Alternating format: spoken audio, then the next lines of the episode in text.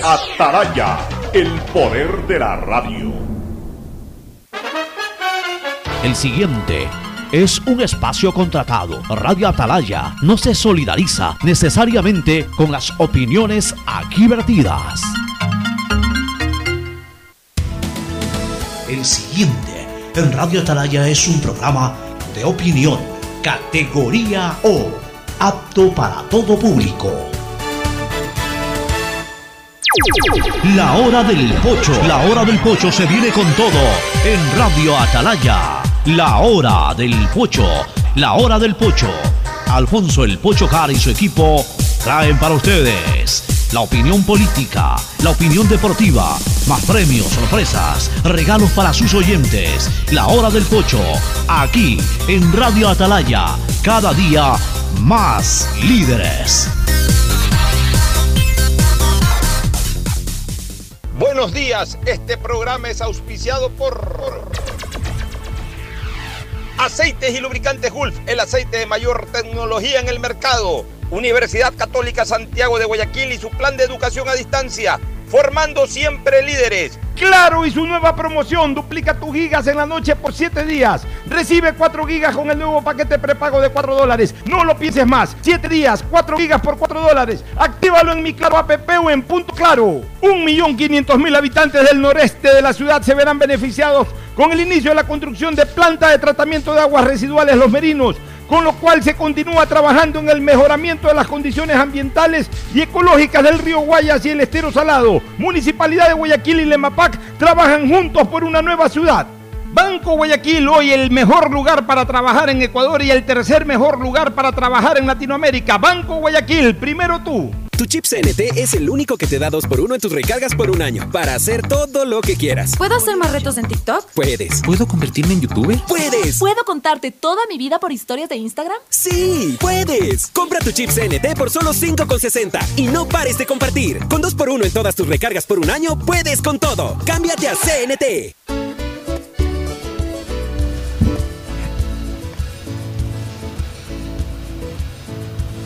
Camino sobre tu piel morena y siento tu latido. Y miro. 80, sistema de emisoras Atalaya, en su año 77, Atalaya, Guayaquil y el Ecuador, una sola cosa son. Por eso llegamos a la razón y al corazón de la población, cada día más líderes, una potencia en radio y un hombre que ha hecho historia, pero que todos los días hace presente y proyecta futuro. En el Dial de los Ecuatorianos, este es su programa matinal, La Hora del Pocho, del sistema de emisoras Atalaya, de este lunes 11, el Día de los Dos Patitos, eh, día lunes 11 de octubre del 2021. Ya pasaron los ruidos glamurosos de la fiesta de Guayaquil del fin de semana, aunque todo octubre es reconocido como mes del guayaquileñismo. Todavía hay muchas cosas más que ofrecer por un lado y que disfrutar del otro, ¿no? ofrecer de las autoridades y de quienes organicen eventos y disfrutar por parte de la ciudadanía. Eh, Lo que sí no estamos para nada contentos somos los ecuatorianos hinchas al fútbol por eh, lo que ocurrió ayer con nuestra selección, por eh, la actitud hasta cierto punto irresponsable de nuestro director técnico de poner ahí a un muchacho todavía inexperto, ni más ni menos que a cuidar el arco de la selección. En lo político hay mucha expectativa por lo que pueda pasar esta semana en la relación ejecutivo-legislativo. Estaremos comentando también ciertos detalles de lo que se dijo en la sesión de octubre. En fin, eh, muchas de estas cosas que vamos a analizar en pocos minutos más. Pero primero el saludo de nuestros contertulios, Fernando Edmundo Flores Marín Ferfloma y en segundos también Cristina Yasmín Harp Andrade desde Carolina del Norte. Próximo también ya que venga una vez más acá su querido país, el Ecuador. El saludo de Fernando Edmundo Flores Marín Ferfloma al país. Fernando, buenos días. Eh, buenos días con todos, buenos días Cristina, qué gusto verte, buenos días Pocho. Eh, eh, no sé si está, para mañana está convocada una marcha, porque algo leía yo que había una marcha ma- el día mañana, 12 de octubre, que antes era feriado, era un día de, celebración, como el día conocido como el Día de la Raza, pues ya después se lo se eliminó ese 12 de octubre de- del calendario festivo de- del Ecuador. En todo caso, eh, no sé si sea Yo te preguntaba, porque no estoy 100% seguro de que si es que hay esa convocatoria, pero en caso de que sea real, ojalá que no haya disturbios, sino que sea una marcha, como pueden ser todas las marchas que se quieren organizar, pacíficas, dentro del marco de lo constitucional, dentro del respeto a la propiedad privada y a las personas que anden en las calles. ¿no? Ojalá, pero aquí en este país ya uno no sabe ni cuándo hay marchas o manifestaciones. Sí, uno no tiene idea. Y eh, ahora con esto de las redes eso. sociales además lo hacen casi que de Sí. manera espontánea. Lo oí, le, leí eso de que había una marcha. Me quedé- Debe de haber eh, por, me por quedé el ahí. día de la raza que, ojo, en el campo se celebra eh, sí o sí. Sí, en el campo hay dos días que son intocables, los declare o no los declare el Estado. El Día de los Muertos y Claro, el Día de la Raza. El día de los muertos sí es. El Día de la Raza no te trabaja nadie y el Día de los Muertos Mira tampoco. tú. De ahí te podrán trabajar hasta Navidad y El Año día de la Nuevo. raza lo sacaron de los feriados. ya, pero ese día en el campo se respeta y los campesinos, los empresarios agrícolas saben que, que ese día igual algo se hace, pero que saben que ese día es un día festivo para los campesinos. Bueno, el saludo de Cristina Yasmín Harp Andrade. Cristina, buenos días. Muy buenos días a todos los oyentes de Radio Talaya. Para mí siempre es un honor y un placer poder compartir con todos ustedes. Un fuerte abrazo, Fernando, Alfonso. Y bueno, ya ahorita estoy empacando maletas porque Dios mediante, en dos días nos estamos cambiando de casa y en una semana estoy de vuelta en mi querido país. Así que estoy Te muy, muy estás feliz. cambiando de casa, ¿cómo es eso? Sí. Cuéntame, pero ahí Eh, mismo. Sí, a como a cinco minutos en carro. Tuvimos Ah, la ya, oportunidad de, de adquirir un- una nueva propiedad con mi esposo. Entonces, estoy justamente, mi esposo me dijo, oye, tú te puedes ir a Quito, pero antes de irte a Quito necesitas cambiarme la casa completa. Entonces, miércoles, jueves, viernes y sábado y domingo voy a estar trabajando a full, cambiando todas las cosas de una casa para otra. Bueno, me alegro mucho ese crecimiento desde todo punto de vista, como es también el crecimiento del patrimonio familiar. Sí.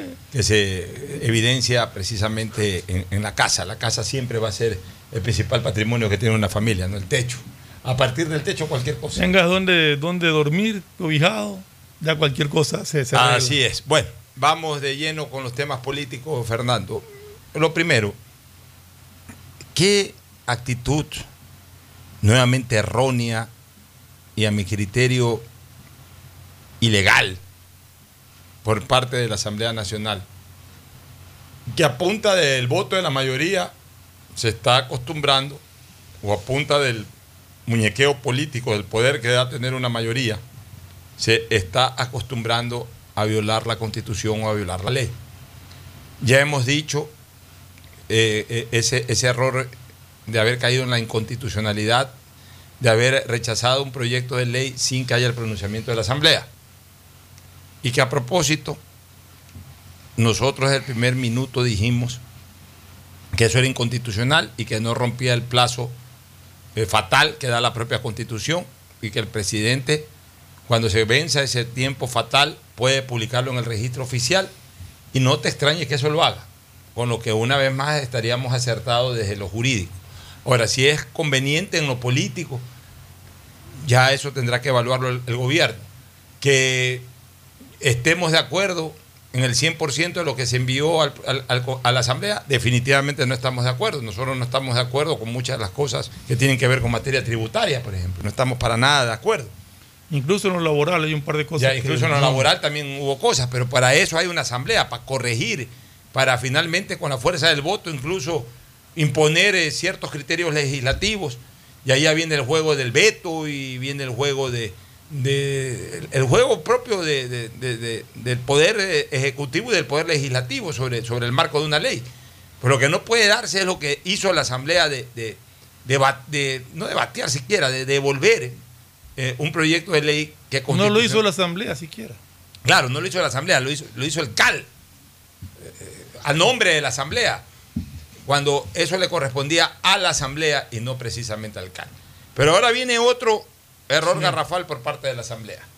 Esta decisión de 105 legisladores de derivar las investigaciones de eh, los famosos estos Pandora Papers, en donde han mencionado al presidente de la República, Guillermo Lazo Mendoza, derivarlos a la Comisión de Garantías Constitucionales.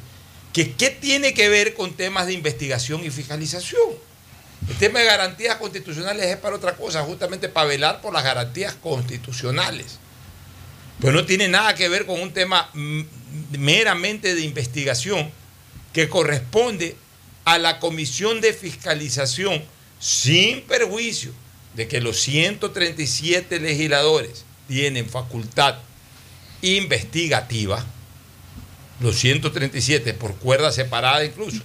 Cualquier legislador puede pedir todo tipo de información, esa es la facultad y potestad que tiene un legislador, sin perjuicio de ello, como comisión, asimismo como órgano de funcionamiento, a quien le corresponde investigar es a la comisión de fiscalización. Pero aquí también me nace una, una pregunta.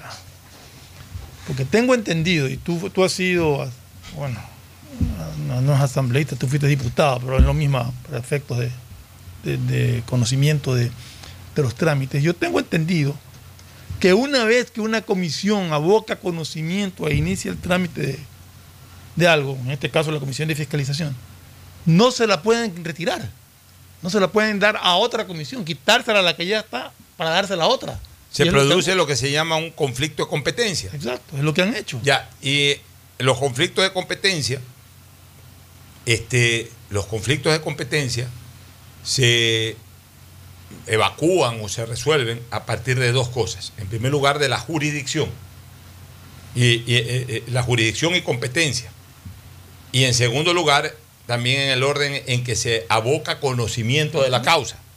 Cuando en este caso, pues por ejemplo, son dos jueces, hablemos de la justicia ordinaria, cuando son dos jueces multidisciplinarios o multicompetentes que le llaman ahora, entonces ya el que abocó conocimiento se abocó conocimiento. Pero obviamente para, para, para primero asumir, tiene que tener la jurisdicción y competencia. O sea, lo pongo como un ejemplo. En la justicia ordinaria o jurisdiccional, como se la conoce, una demanda sobre una acción laboral, por ejemplo, una demanda laboral, no la puede, no puede, en primer lugar, si es un problema de, una acción laboral o de una demanda laboral cuyo, cuyo contenido se da en la ciudad de Guayaquil, no se la puede presentar en la provincia de Santa Elena, por ejemplo, porque no hay jurisdicción. Y obviamente como no hay jurisdicción tampoco hay competencia, pero acá tampoco, incluso eh, presentándosela en Guayaquil una acción laboral, no se la puede presentar en el campo civil o en el campo penal, porque no hay la competencia para eso. El competente, el juez jurisdiccional y, y competente para tratar temas laborales en Guayaquil es un juez de lo laboral de la ciudad de Guayaquil. Ya. Pero digamos que estamos en un, por ejemplo, en San Borondón, en donde hay jueces multicompetentes, o sea, no hay eh, eh, juzgados laborales, Mm. juzga- juzgados civiles, juzgados penales, Sí, no, sino que sí. son jue- se llaman así jueces multicompetentes, o sea que pues, tienen competencia cualquiera. para todo. El momento que le llega el proceso a uno esos jueces eh, multicompetentes ya no se lo puede quitar otro. Pero Ya. eso es lo que han hecho en la Ya, Asamblea. entonces en la asamblea es exactamente lo mismo. En la asamblea, primero la competencia, La tiene- a ver, primero la jurisdicción le corresponde, la jurisdicción le corresponde a la asamblea, porque es un tema en que se va a, a- a- a investigar un, un acto sobre un funcionario público, en este caso es el mandatario, el primer mandatario del país. Ya, ok. La eh, jurisdicción es la asamblea, no es eh, un juzgado común, sino la asamblea en este caso. Ya. En segundo lugar, dentro de la asamblea, la competencia la tiene la comisión de fiscalización, porque es la que eh, está determinada en la ley orgánica de la función legislativa para los temas investigativos. Es como que si mañana un proyecto de educación lo manden a la comisión de salud. O sea, tampoco es mandar donde, donde quieras mandar. O sea, si mañana se presenta, alguien presenta un proyecto de salud, lo tienen que enviar a la comisión de salud. Si alguien envía un proyecto eh, de educación, tienes que enviarlo a la comisión de educación. No puedes enviar el proyecto de educación, no lo puedes enviar a la comisión de la salud, ni el proyecto de salud lo puedes enviar a la comisión de, de educación. Es exactamente lo mismo acá. Pero entonces ya ahí aparece lo político. Lo Pero político- peor aún cuando ya abocó conocimiento del caso y ha estado investigando. Así es, pero allá viene lo político en primer lugar. Lo político, digamos, sobre la mesa. Porque también hay otra cosa debajo de la mesa que ya la vamos a decir. Lo político sobre la mesa es, ah, no, eso no puede ir a la comisión de fiscalización porque Villavicencio es amigo del presidente. En primer lugar, es la comisión de fiscalización. En segundo lugar, Villavicencio ha demostrado que no es amigo de nadie. Villavicencio le ha dado palo a Raimundo y todo el mundo cuando ha querido dar palo. Ya, este, en ese sentido. Y aunque fuera eh, digamos que hasta eh, coidiario del presidente de la República, que no es coidiario del presidente de la República, esa es la comisión. Esa es la comisión. Además, la comisión no es Villavicencio. Además la comisión no es Villavicencio, la comisión, ah, sí que está la señora Cordero, está bien, pero también debe haber en esa comisión gente de UNES De- y gente de Pachacute, que pueden por último preparar un informe de minoría, De minoría. ya, y que lo resuelva después el Pleno, por un lado. Ya, entonces ese es el cuento, ese es el talk, como se dice eh, eh, a nivel popular. Lo de fondo es de que hay una proterva intención de buscar de buscar el modo de atrincherar al presidente, de acorralar al presidente con la mera posibilidad, por supuesto despreciable y para, e intolerable, de buscar incluso su destitución como presidente de la República. O sea, la Asamblea o, o un sector de la Asamblea anda pensando en eso. Y es importante que se sepa que primero no sería lo constitucional. Segundo, que el ambiente político tampoco está preparado para eso ni para aceptarlo siquiera. Tercero, que el escenario político tampoco lo permitiría. Porque el presidente de la República, primero, goza todavía de una muy buena aceptación de su gestión. De su gestión. O sea, estaba hasta hace poco en 75%. No, no descarto que con algunos problemas políticos que ha habido en las últimas semanas haya bajado un poco a 60, a 58. Pero igual todavía supera largamente más del 50% de la aceptación de gestión. Entonces, la gente tiene expectativas. El presidente puede estar acertado Pero es que- o es que- equivocado en lo que propone, pero la gente tiene expectativas y no va a permitir que por un tema que incluso él no está involucrado como funcionario, sino un tema que no se ha demostrado en primer lugar y en segundo lugar, un tema de su, de su pertenencia o de su eh, involucramiento en empresas offshore en el pasado con su dinero ganado a título privado, del cual él asegura que ya no tiene ningún tipo de vinculación, solamente por los meros comentarios y acusaciones que hace cierto, cierto sector de la oposición, la gente no va ni siquiera a permitir de que el Congreso, de que, la Asamblea en- entre en la proterva idea de buscar la destitución del presidente. Aparte de que es una asamblea que no llega, creo que ni al 18% de aceptación. O sea, la gente quiere que los asambleístas se vayan a su casa. Quiere que la asamblea se reduzca a la mitad de lo que es actualmente. Entonces, eh, y, más allá de eso, están vendiendo la idea de que el presidente, por el hecho de haber tenido esas, esas empresas offshore, es un evasor de impuestos. Eso no es real. El tener empresas offshore no significa ser evasor. Hay mucha gente que las usa para evadir, hay mucha gente que las usa para dinero mal habido, pero hay mucha gente que las usa después de haber pagado todos sus impuestos y sacar limpiamente su dinero fuera. ¿Que ¿Por qué se llevó la plata? Porque aquí no la puede invertir.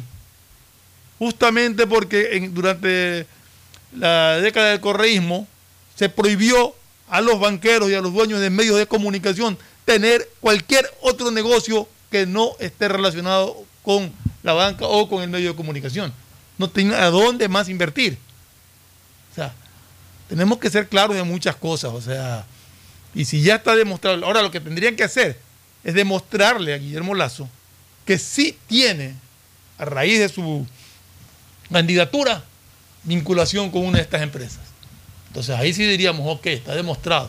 Pero hasta tanto, a cuenta de chismes y de rumores baratos, tratar de desestabilizar a la República es inaudito. Peor proveniendo de la Asamblea Nacional. Y hubo una denuncia de, de Fernando Villavicencio que justo el día en que estaba citado, día y hora exactos en que estaba citado para recibir la información del presidente de la República, la Comisión de Fiscalización, la presidenta de la Asamblea llamó a sesión extraordinaria del Pleno a la misma hora y la misma fecha, para entorpecer cualquier eh, información que puedan recibir. ¿Alguna opinión, Cristina, al respecto?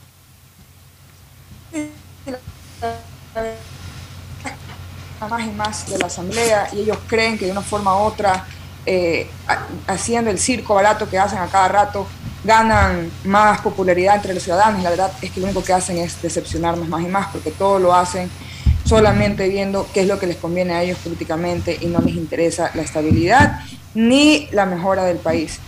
Y también eh, hablando sobre este tema, eh, eh, antes de ayer vi el programa de, de un gran comentarista eh, de política que se llama Jaime Bailey, el cual se refirió sobre el tema. eh, y la verdad es que quiero resaltar, y yo sé que ya lo hice en el programa anterior, pero lo quiero volver a res- resaltar en, en este programa, la imparcialidad y la objetividad que ustedes dos siempre tienen. Porque escuchándolo a una persona con tanto renombre como Jaime Bailey hablar sobre el tema y ver que no puede ser una persona objetiva, porque en su comentario que él dijo, refiriéndose a Lazo, yo lo apoyé, pero él no me apoya a mí porque me cancelaron mi programa en TC Televisión, confirma cómo muchos periodistas simplemente hablan, o comentaristas de, políticos, entre otros temas, solamente hablan de lo que les conviene y lo que ellos creen que es mejor para ellos, versus este programa que siempre trata de ser objetivo y por lo cual yo creo que son una referencia, es un, referente en, en- en temas políticos. Simplemente les quería dar mi felicitación porque la verdad es que me llevé una gran decepción por parte de Jaime Bailey. Sí, gracias. Yo Gracias, escuché, Cristina. yo escuché, gracias en primer lugar. En segundo lugar, sí escu- escuché el comentario de Bailey. Bailey está totalmente equivocado. Él daba a entender de que los offshore solamente son para esconder dinero. Eh, ¿Quién le ha dicho a Jaime Bailey eso? O sea, bueno, o sea, desgraciadamente, desgraciadamente, eh, la gente, eh, eh, mira, hasta cierto punto, Lazo está pasando por un momento difícil en lo político por estar muy preocupado de la opinión de las redes sociales. Porque si a lo mejor Lazo armaba una estrategia inicial en donde hubiese recibido muchas críticas de redes sociales, pero le hubiese permitido armar una asamblea con más gente propia, es probable que no estuviera pasando por, por- por- por- estos problemas. El asunto fue que, y, y lo voy a decir con, con absoluta transparencia, se le regaló a los indígenas. Se le regaló a los indígenas. Se le regaló a los indígenas porque obviamente eh, como se sonaba o se rumoraba de que había cierto pacto legislativo para la estructuración de la Asamblea con el correísmo y comenzó a protestar mucha gente, muchos editorialistas. Creo que, creo que eso hizo de que finalmente, para, para no tener eh, la condena de una ola de opinión importante de redes sociales, se le terminó regalando a los indígenas. Y, y ahí están las consecuencias. Ahí están las consecuencias. Mira cómo está actuando esta presidenta de la Asamblea. Eh, a esta la que la convirtieron en, primero en heroína y luego en mártir del correísmo. Es verdad, Correa la maltrató y como mujer y como autoridad merecía mucho más respeto todo. maltrató pero- a muchos. como maltrató a muchos, pero, pero hubo gente que levantó copas de champán porque la nombraron presidenta de la Asamblea sin, sin ningún beneficio de inventario, es decir, sin, sin conocer verdaderamente sus antecedentes como política, como, solamente porque, ah, porque como Correa la persiguió y como es mujer, y esa es otra cosa. Ya olvidémonos de esto de hombre-mujer para los cargos públicos. Que ocupe el cargo público la persona que tiene que ocupar el cargo público acorde a trayectoria, trascendencia, propuesta. No es que, ah, porque es mujer, entonces todas las mujeres tienen que celebrar eh, victoriosamente. Y si es hombre también, o sea, eh, eh, a los puestos tiene que llegar la gente no por su género sexual, sino que tienen que llegar o por su capacidad o su trayectoria o por su presencia política. Ahí está esta señora dedicada a una serie de cosas, en lo administrativo equívocas y en lo político equívocas. Que en lugar de estar ayudando al país a salir adelante, lo que está ayudando es a estancarse al país y a caer en lo mismo de siempre, la inestabilidad. Yo, yo debo de, por ejemplo, sí resaltar el hecho de que el presidente de la República ha dado total apertura para que se lo investigue, a pesar de que, eh, o sea, él, él lo ha negado que en el pasado tuvo offshore. ¿Por qué? Porque es un hombre que tiene dinero, como toda la gente que tiene dinero, mucha de la gente que tiene dinero tiene empresas offshore. Ya, ¿ha tributado? Sí, ha tributado. ¿Quiénes lo están ahora pidiéndole la renuncia? Yacu Pérez, que hace cinco años declaró en tres años consecutivos, ni siquiera declaró No, no impuesto a la declaró, no declaró impuestos. Ya. Y no le ha ido tan mal en la vida desde lo económico que ahí lo firmaron con un carrazo ahí poniéndole Pero gasolina declaró- gasolinera. El, el año que declaró, que fue el 2018, declaró cero. Ya, declaró cero. En el 2019 que iba a ser candidato, ahí recién declaró al- al- alguna cosa. Ya. ¿Quién más le está pidiendo la renuncia? Arauz, que no ha declarado siquiera, o, o ha declarado cero. O sea, eh, no ha pagado un centavo de impuesto a la renta. Arauz también pide la renuncia. ¿A quiénes piden la renuncia? Uno de los eh, tres o cuatro contribuyentes más fuertes que ha tenido el país en los últimos años. Ya. Entonces, eh, si él dice de que ya no tiene ninguna relación con ninguna empresa offshore, que además, para ser candidato sabía que eso tenía que, que ser así. Y entonces si él en su momento decidió que iba a seguir siendo candidato a la presidencia, evidentemente se desvinculó, pues no va a ser tan tonto para mantener un vínculo con una empresa offshore, sabiendo de que eso le que, además esa ley se le hicieron para él. Exacto, Entonces que le iban a poner todas las lupas y lentes. O sea, sí, pues. O sea, hay que usar hasta el sentido de la lógica.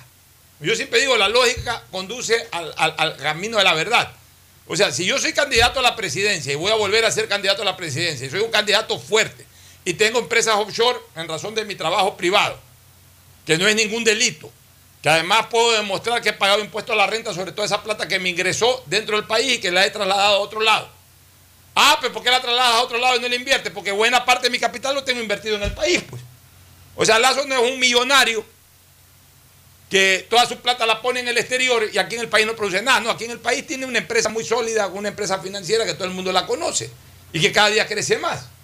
Pero si aparte quiere tener empresas no puede- en otro lado para comprar Además, no, no puede invertir en nada ya, más. para invertir en otras cosas en el exterior está en su derecho mientras tribute esa plata que transfiere al exterior. Seguramente incluso hasta mucho de ese dinero que está en offshore ni siquiera lo ha producido en el Ecuador, lo ha producido en otros lados también. Bueno, esa es la libre competencia y el libre comercio que, que- que- que tienen los seres humanos, que tiene la empresa, la libre empresa. Ya, pero, pero como le pusieron una ley, ok, se desvinculó de ellas. Y debe haberse desvinculado, porque donde él dejaba un hilo conductor que, que hubiese generado la posibilidad de demostrarle que él seguía vinculado, aunque le, le- Y- le- le- le bateaban la candidatura. Y no es como, como escuché por ahí a un dirigente decir que el Lazo tiene que demostrar que no tiene vinculación. No, señores. Lo que tienen es demostrarle a él que tiene vinculaciones. La presunción de inocencia no es que el inocente tiene que La, demostrarlo. la carga de la prueba siempre la tiene que demostrar el acusador. O sea, si a mí alguien ahorita me dice, oye, Pocho Jar, demuestra que tú no tienes droga en tu carro, o que cogieron un carro ahí, que ese carro no es. O sea, ¿yo qué tengo que ver con un carro que cogieron en la esquina con droga? O sea, porque yo tengo que demostrar que ese no es mi carro. A mí demuéstrenme que ese es mi carro, demuéstrenme que yo he puesto la droga ahí, demuéstrenme que yo transporto la droga. No es que yo tengo que salir a, a cualquier acusación de cualquier pendejo, perdonen la- la- la- la palabra salir a demostrar lo contrario, pues. Entonces, realmente en este país las cosas se están manejando bajo ese sentido, pero, pero es que hay una intención que ya se ha descubierto, hay una intención de ciertos bloques legislativos de ponerlo contra la espada de la pared, amenazarlo con la destitución y todo para, como quien dice, ablandarlo. Y del ablandamiento al hecho, no sé cuánto trecho puede haber, pero andan en ese plan. Entonces Lazo tiene que pararse tieso y corregir ciertas cosas, porque tampoco eh, su, su- su manejo o el manejo de su gobierno ha sido, ha sido eh, digamos que, sin errores. También ha no, ha cometido errores. errores, han habido O errores. sea, en primer lugar, señor presidente Lazo, no voy a usar la palabra popular para no caer en eh, tampoco en un léxico muy, muy vulgar, pero ya eh, este, me dan ganas de usar esa palabra, no la voy a usar, pero ya sacuda, ya, un término popular, pero no, no vulgar, porque el sacuda tú sabes que tiene un término un Así poco es. más vulgar que me gustaría decirlo, pero voy a usar mejor esta palabra, ya sacuda su bloque legislativo. ¿Dónde diablos está su bloque legislativo? Su bloque legislativo es el que debe dar batalla ahí con verbo. Bueno, ayer, ayer escuché a una, de Uno o dos. a una de las asambleístas de Pero Creo son, una- uno o dos, pues. Es un bloque legislativo igual que tiene 17, 18 más aliados. Ya debieron haber salido hace rato haciendo una rueda de prensa para comenzar en la asamblea, rechazando todo lo que está ocurriendo y deberían estar dando batalla en la Asamblea Nacional son uno o dos los que hablan con, con alguna fuerza y los otros por ahí hablan timoratamente y otros ni siquiera hablan. Si, si un gobierno cuando arma un bloque legislativo no solamente para ir al voto, pues también tiene que necesita el verbo, necesita el vocero o los voceros que defiendan al gobierno. El, el- el bloque legislativo de un, de un gobierno es el pararrayos. El bloque legislativo de un partido opositor es el rayo que tiene un gobierno. Y el bloque legislativo de un gobierno es el pararrayo que tiene ese gobierno. Pero resulta que aquí comienzan a asomar los rayos y no hay pararrayos en, en el Parlamento.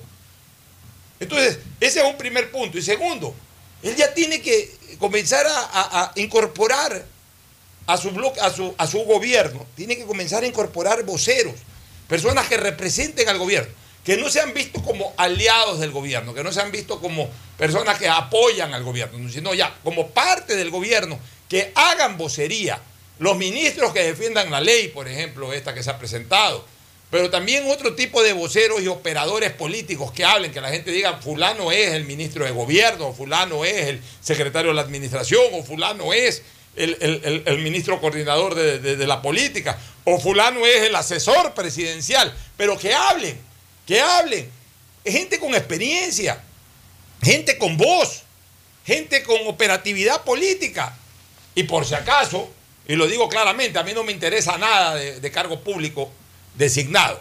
No sé si acceda en algún momento a proponer mi nombre para un cargo público de elección popular, pero por lo menos designado a mí no me interesa nada, señores.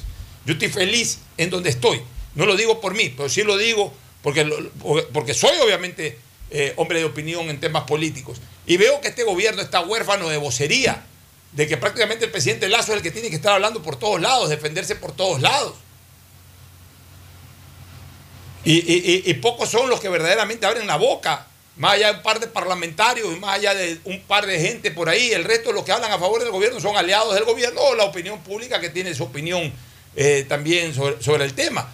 Pero en otros gobiernos hemos visto gente que sale a frentear. Desgraciadamente se le muere al presidente Lazo, su principal operador político, que era un hombre frenteador como César Monge. Mala suerte. Mala suerte no para el gobierno, mala suerte para la familia de César Monge, mala suerte para el propio César Monge, que le tocó esta desgracia y perder su vida. Y obviamente mala suerte para el gobierno porque ese sí era un frenteador, era un, un- vocero. Pero bueno, pues desgraciadamente ya se murió, pero el gobierno necesita gente de las características de César Monge, gente con experiencia en política. No todos pueden ser los guaguas, no, no solamente pueden ser gente que ahí que, que, surja de la Fundación Ecuador Pensante o Ecuador Libre o como le haya puesto en algún momento el nombre el, el presidente de la República. eh, cuando, cuando activaba políticamente a través de una fundación también. O sea, está bien que ellos sean pensantes, que aporten, que den ideas nuevas, refrescantes, pero también se necesita en la cancha. Estamos quejándonos en el fútbol de que ponen a este chico Ramírez sin mayor experiencia. En la política está pasando algo igual. O sea, también se necesita gente de ducha, gente de experiencia. Ah, que van a decir que ya son, viejos, que ya han estado en gobiernos pasados, en otras organizaciones políticas. Bueno, pues es la gente que tiene experiencia y que sabe frentear, pues. Sí, pues, o sea, eh, es la gente que, en un momento determinado sí puede ayudar al presidente a blindarlo un poco de, de- de- estas acciones políticas desestabilizadoras que ya están proyectándose desde la misma Asamblea Nacional, este Fernando. Sí, o sea, realmente lo de la, de la Asamblea preocupa. Preocupa porque no están actuando en función de, de pensar eh, en lo correcto para el país, sino de intereses partidistas, intereses políticos.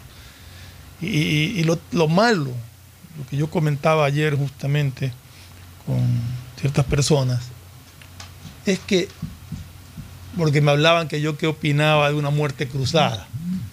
Decía, de muerte cruzada se van los 137 asambleístas a sus casas y vendrán 137 iguales o peores que los que están, porque lamentablemente los partidos políticos se equivocan al nombrar a, a los candidatos a las asambleas. Y por eso tenemos el tipo de asamblea que hemos tenido durante todos estos años. Porque no están ahí porque se lanzaron ellos, están ahí porque un partido político les pidió que los represente. Entonces tenemos muchas cosas que corregir. Aquí tú algún momento decías eh, en unos programas algún tiempo atrás, Pocho, de que tenía que haber una escuela política, que tenían que hacer una vida política antes de candidatizarse a nada. Pero aquí no, aquí los candidatizan al que pasó por ahí, como dice, como decía el- el tuitero pasé con una camiseta del Independiente del Valle y me convocaron. Más o menos así está en la política también. Así pasé es. por ahí y me quedaba, me faltaba uno, ven acá. Entonces, todo eso está pasando. Cristina, ¿algún comentario final sobre el tema para irnos a una pausa y retornar con otros temas políticos? Sí, eh, lo, lo- lo peor de todo es que, bueno, a Lazo le están haciendo ahorita mucho escándalo por este tema y la verdad es que ni siquiera como si fuera, yo lo comparo mucho con el tema que le están haciendo al presidente de Chile, el cual yo sí creo que cometió tal vez no algo ilegal, pero sí tal vez algo éticamente incorrecto. Eh, ética- creo que, que fue aprovechar de una forma el puesto de él para poder, eh, si no me equivoco, asignar una área como, como ecológica para poder cobrar 50 millones más eh, de, lo que, de, lo, de lo que estaba vendiendo y, y todo ese dinero ponerlo en un offshore para que, para que no se entere la gente de que había vendido y que había hecho de la forma como hizo. Eso yo creo que trae problemas porque estaba durante, mientras siendo presidente se hizo todo esto, se le dio un permiso, se, hizo una área, se la, se la nombró ecológica justamente para poder hacer su, su negocio y ganar él en su empresa privada. Ahí sí hay un problema, ahí sí estaría bien que la asamblea lo fiscalice y todo. Pero Lazo lo único que ha hecho, pues en, en un momento, antes de ser el eh, presidente, antes de él estar en la política, tener un, un offshore, yo creo que simplemente están buscando la forma de cómo inestabilizar el gobierno, cómo seguir protestando, cómo seguir gastando el tiempo para que Lazo no se pueda concentrar en lo que de verdad prometió, en lo que de verdad él quisiera trabajar y de una forma u otra afectar a todos los ecuatorianos. Porque si Lazo hoy día se concentra y su gobierno se concentra en probar que todo lo que le están diciendo es falso, en vez de seguir, en vez de gobernar y de crear eh, nuevas cosas que ayudarán a que la economía vuelva a renacer, simplemente los que vamos a estar perjudicados somos todos nosotros. Bueno, somos no- ecuatorianos. perfecto, Cristina. Nos vamos a una interesante tu, tu reflexión sobre el tema. Nos vamos a una pausa comercial. Retornamos con más análisis político, hablar un poquito de, de la ceremonia solemne y, y algunas de las cosas que se dijeron ahí en la misma. Pausa y volvemos. El siguiente es un espacio publicitario apto para todo público. Solo CNT te da 3x1 todos los días. Sí, todos los días. Recarga desde 3 dólares y triplica tus ganas de compartir. Más información en cnt.com.es. En Banco Bolivariano vamos contigo en cada paso, apoyándote desde el primer día para que logres lo que quieres a lo largo de tu vida. Desde alcanzar todo lo que sueñas hasta cumplir esa meta por la que tanto has trabajado, porque estás viviendo solo el principio de algo más grande. Juntos, nada nos detiene. Banco Bolivariano, contigo. ¿Un iPhone nuevo? Claro que yes. ¿Más gigas en tu plan? Claro que yes. Solo en Claro aprovecha y lleva tu nuevo iPhone 12 o 12 mini con descuento que viene con 30 gigas gratis para tu plan. Cómpralos en los centros de atención a clientes o en claro.com.es. Con Claro, tú puedes más. Revisa más información, condiciones y vigencia de la promoción en claro.com.es. Oye, papi, ¿cómo era esta casa cuando eras niño? Uf, era muy diferente. Por ejemplo, este baño no existía. Antes teníamos letrinas y no pasaba agua por una tubería como esta. ¡Wow! EMAPAC y la Alcaldía de Guayaquil están cambiando la vida de los guayaquileños por medio de la construcción del Sistema Integral de Tratamiento de Aguas Residuales. El Plan de Universalización del Alcantarillado Sanitario incorpora conexión intradomiciliaria y plantas de tratamiento, haciendo todo por un ambiente más sano y saludable. Alcaldía de Guayaquil y EMAPAC, juntos por una nueva ciudad. Detrás de cada profesional hay una gran historia. Aprende, experimenta y crea la tuya. Estudia a distancia en la Universidad Católica Santiago de Guayaquil. Contamos con las carreras de marketing, administración de empresa, emprendimiento e innovación social, turismo, contabilidad y auditoría, trabajo social y derecho. Sistema de educación a distancia de la Universidad Católica Santiago de Guayaquil. formando líderes siempre. Con móvil postpago CNT tienes redes sociales, música, videollamadas y herramientas de Google Libres para hacer todo lo que quieras. ¿Puedo crearle perfiles en todas las redes sociales a mi gata? ¡Puedes! ¿Puedo usar Google Maps mientras escucho Spotify sin parar? ¡Sí! ¡Puedes! Con móvil postpago CNT de 33 GB por solo 21,90 al mes, no pares de compartir. Con más beneficios, puedes con todo. Cámbiate a CNT. Si la placa de tu vehículo termina en 8, realiza su revisión técnica vehicular durante todo el mes de septiembre. Paga la matrícula. Separa un turno en los horarios de lunes a viernes de 7 a 19 horas en el Centro de Matriculación Norte y de 7 a 17 horas en el Centro de Matriculación Vía Daule. Los sábados de 7 horas a 13 horas en ambos centros y realiza tu revisión técnica vehicular. No lo olvides, todas las placas terminadas en 8 realizan la revisión en septiembre. Hazlo con tiempo y cumple. Para mayor información, visita nuestras redes sociales o infórmate a través de nuestros canales oficiales. ATM y la Alcaldía de Guayaquil trabajan por ti. Guayaquil crece y su nuevo polo de desarrollo está en la zona del futuro aeropuerto.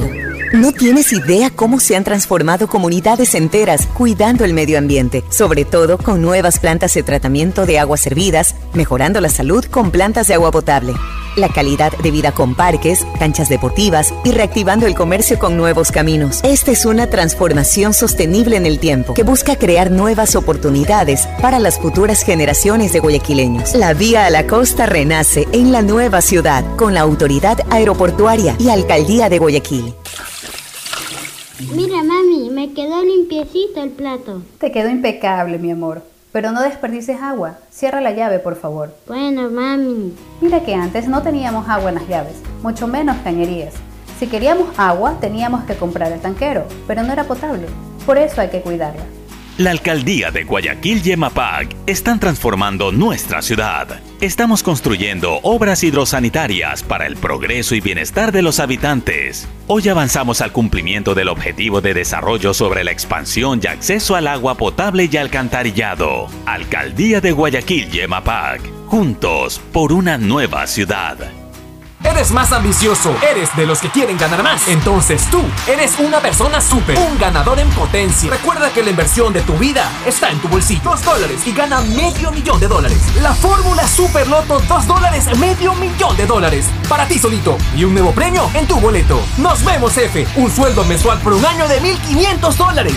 Super Loto, tu mejor inversión para ti solito. Hashtag harto billete. Hashtag nos vemos jefe. Hashtag no más camello. Hashtag para ti solito. Tu chip CNT es el único que te da 2x1 en tus recargas por un año para hacer todo lo que quieras. ¿Puedo hacer más retos en TikTok? Puedes. ¿Puedo convertirme en youtuber? ¡Puedes! ¿Puedo contarte toda mi vida por historias de Instagram? ¡Sí! ¡Puedes! Compra tu chip CNT por solo 5,60 y no pares de compartir. Con 2x1 en todas tus recargas por un año, puedes con todo. Cámbiate a CNT. En Banco Guayaquil, para ser el banco en el que estás primero tú, debíamos empezar primero por nosotros, nuestro equipo, cuidando, respetando y valorando el talento de todas y todos. Y gracias a ellos, hoy somos el mejor lugar para trabajar en Ecuador y el tercer mejor lugar para trabajar en Latinoamérica. Banco Guayaquil, primero tú. Hay sonidos que es mejor nunca tener que escuchar. Porque cada motor es diferente. Desde hace 104 años, Lubricantes Gulf mantiene la más alta tecnología y calidad en línea de aceites para motores a diésel y gasolina. Está hecho con una fórmula especial para dar excelente protección a todo tipo de motores, evitando el desgaste prematuro de pistones, anillos y árbol de levas, ayudando a mantener limpio el motor y libre de depósitos que se forman por las altas o bajas temperaturas. Dele a su motor lo que se merece. Lubricantes Gulf, la más alta tecnología en lubricación. 104 años preservando la vida de su motor.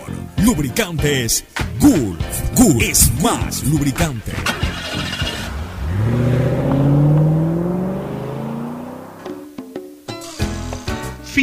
Espacio publicitario.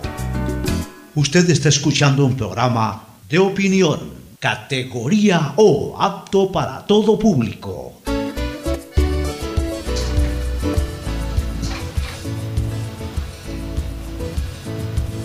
Camino piel morena y siento tu latido. Bueno, volvemos con lo que ocurrió en la sesión solemne de Guayaquil, en el- la rotonda. Ahí fue, me parece, el, Sí, el acto, sí. ¿no? la llamada rotonda. Uno de los puntos emblemáticos de Guayaquil, ¿no? Rotonda, Quizás- Parque Centenario. Quizás unos dos puntos más emblemáticos de Guayaquil. Son, eh, eh, digamos, son este y oeste de la calle 9 de octubre.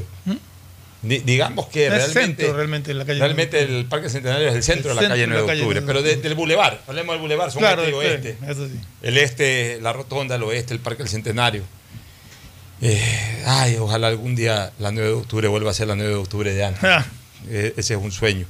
Y la rotonda es un monumento maravilloso porque refleja lo que es realmente. Fue el centro de la, de, la de, de- de- de- de- de lo que era el espíritu libertador de, de Sudamérica allá por 1821, creo que fue esa. A ver, eh, no, eso fue después de la batalla del Pichincha o antes de la batalla del Pichincha. Debe haber sido en el 22. Creo que fue después de la batalla del Pichincha. Ya con, el, con Ecuador independizado, claro, fue de- debe haber sido en junio o julio de 1822. Eh, hubo un- eh, esa fue para mí la primera gran cumbre presidencial de, de Sudamérica, de lo que después se convirtió ya en Sudamérica, países todos independientes. La primera gran cumbre presidencial, porque fue el encuentro de los dos grandes líderes, Bolívar y San Martín. Eh, un San Martín ya bastante eh, abatido en lo espiritual, ya, ya, ya había luchado, había logrado eh, eh, espacios de libertad en el sur del continente, faltaban otros. Ojo, Lima ya, eh, este, no, una parte del territorio peruano ya se había independizado, pues Lima todavía no. 26 y 27 de julio de 1822. Por eso, después de la batalla del Pichincha. Este, Lima, parte del Perú ya se había independizado, pero Lima todavía no. Y, y ya San Martín no podía más, ya no podía más, estaba enfermo, ya estaba cansado. Y, y vino prácticamente a entregarle la posta a Bolívar. Y ahí es que se fragua la libertad definitiva de Perú y del Alto Perú, que después se lo conoció como Bolivia. Porque eran, eran dos de los sectores que faltaban por independizar. El resto del Perú y este, o, o Lima y parte del Perú, porque otra, un, sector peruano, el, el sector más sureño, ya había sido independizado, pero Lima como, como la capital del virreinato de, Lima, que era, era obviamente uno de los grandes núcleos de la colonia, ese faltaba todavía independizar. Y entonces había que atacar ahí, había que sacar a los españoles, terminar de sacar a los españoles de ahí, de, la ciudad de Lima, de lo que se llamaba en esa época Lima, ciudad de Lima, pues obviamente fue mucho más grande.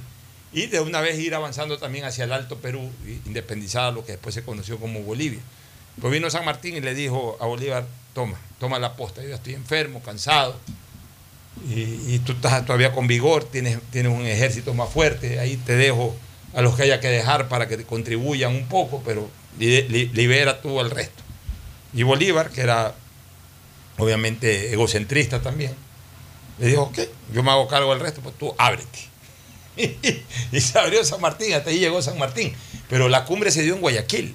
Eligieron Guayaquil, llegaron por el río los dos. Eh, cada cual tenía su propia embarcación.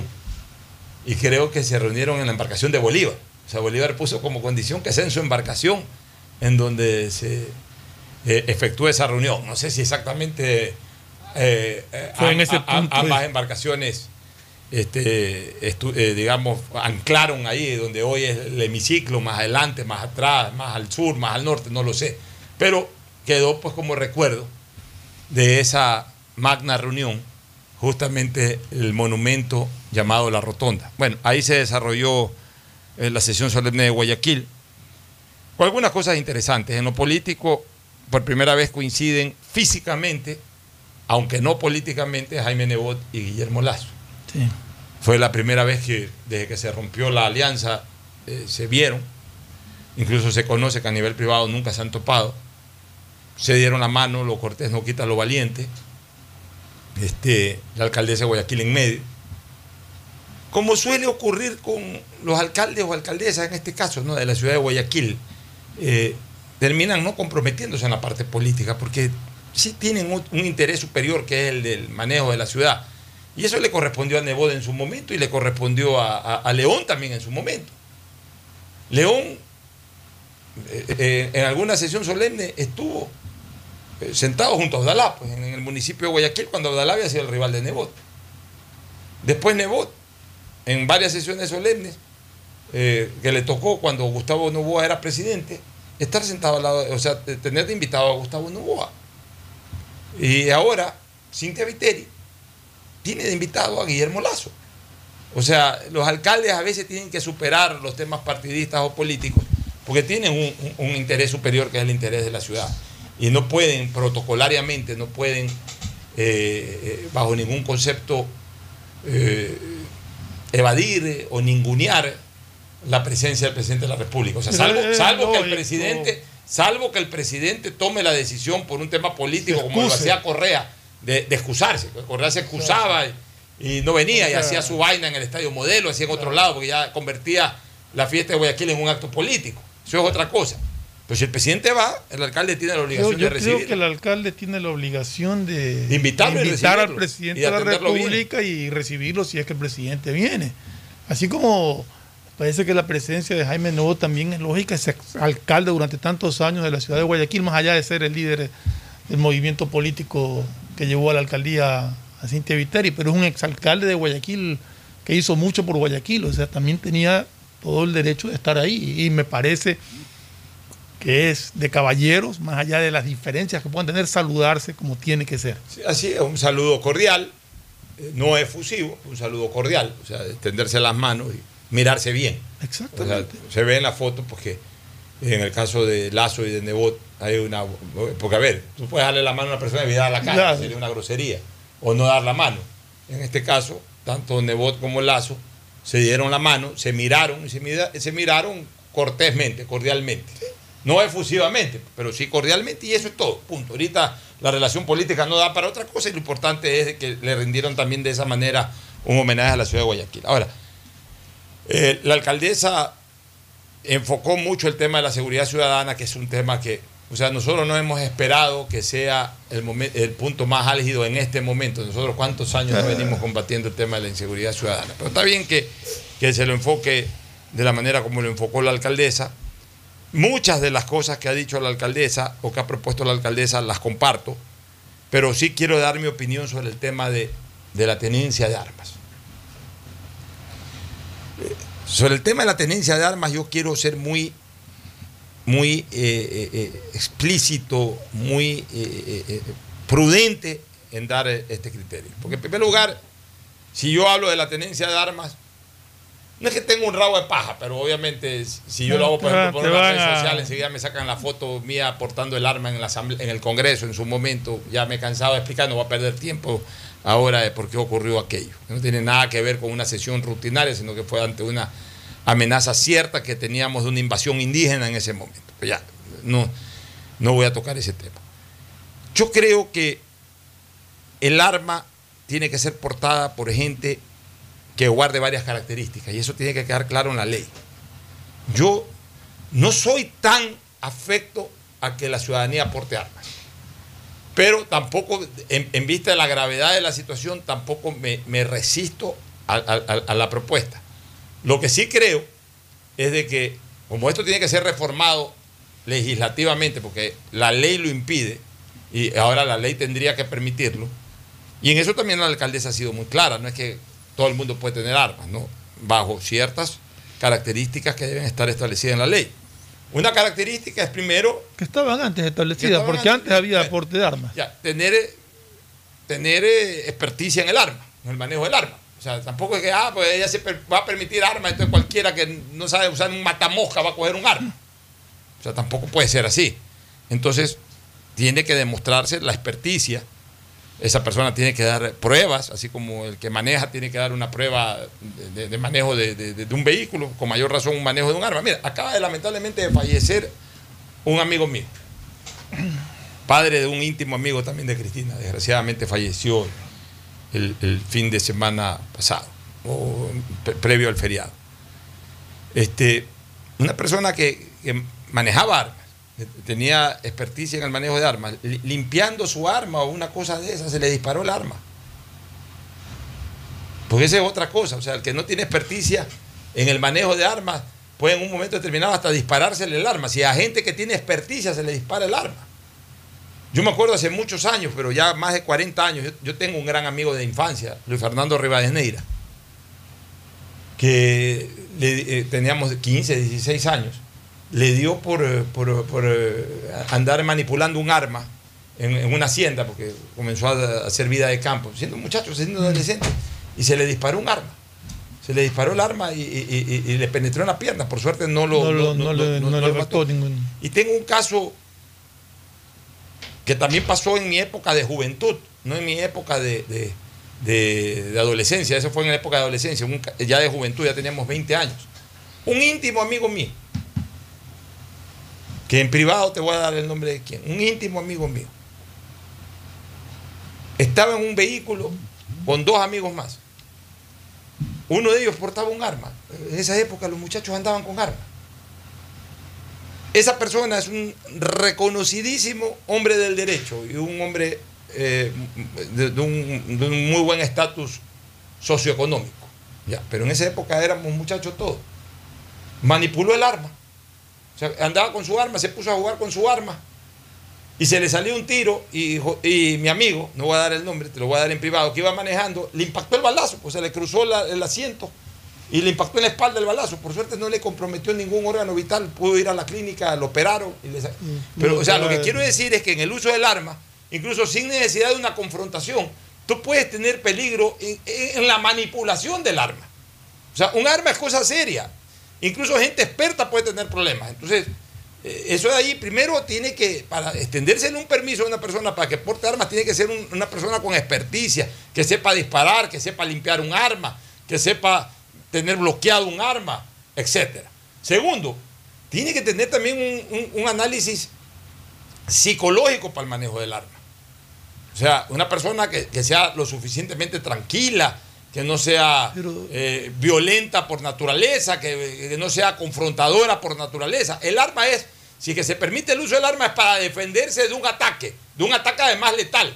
Pero justamente todo eso estaba establecido anteriormente cuando se permitía Sí, pero antes el era, de armas. estaba, pero era flexible. Cualquiera sacaba un permiso de arma, no necesitaba, llevaban cualquier certificado de un médico, Ahora, eh, un psiquiatra, de una yo o creo, sea, yo creo que por lo menos Y, y déjame terminar. Y lo tercero, por supuesto, que el arma tiene que ser portada por una persona con cero antecedentes penales, de ninguna naturaleza. yo creo que por lo menos el arma, por lo menos debería permitírselo que una persona tenga en su hogar un arma para defender su hogar, para defender su familia.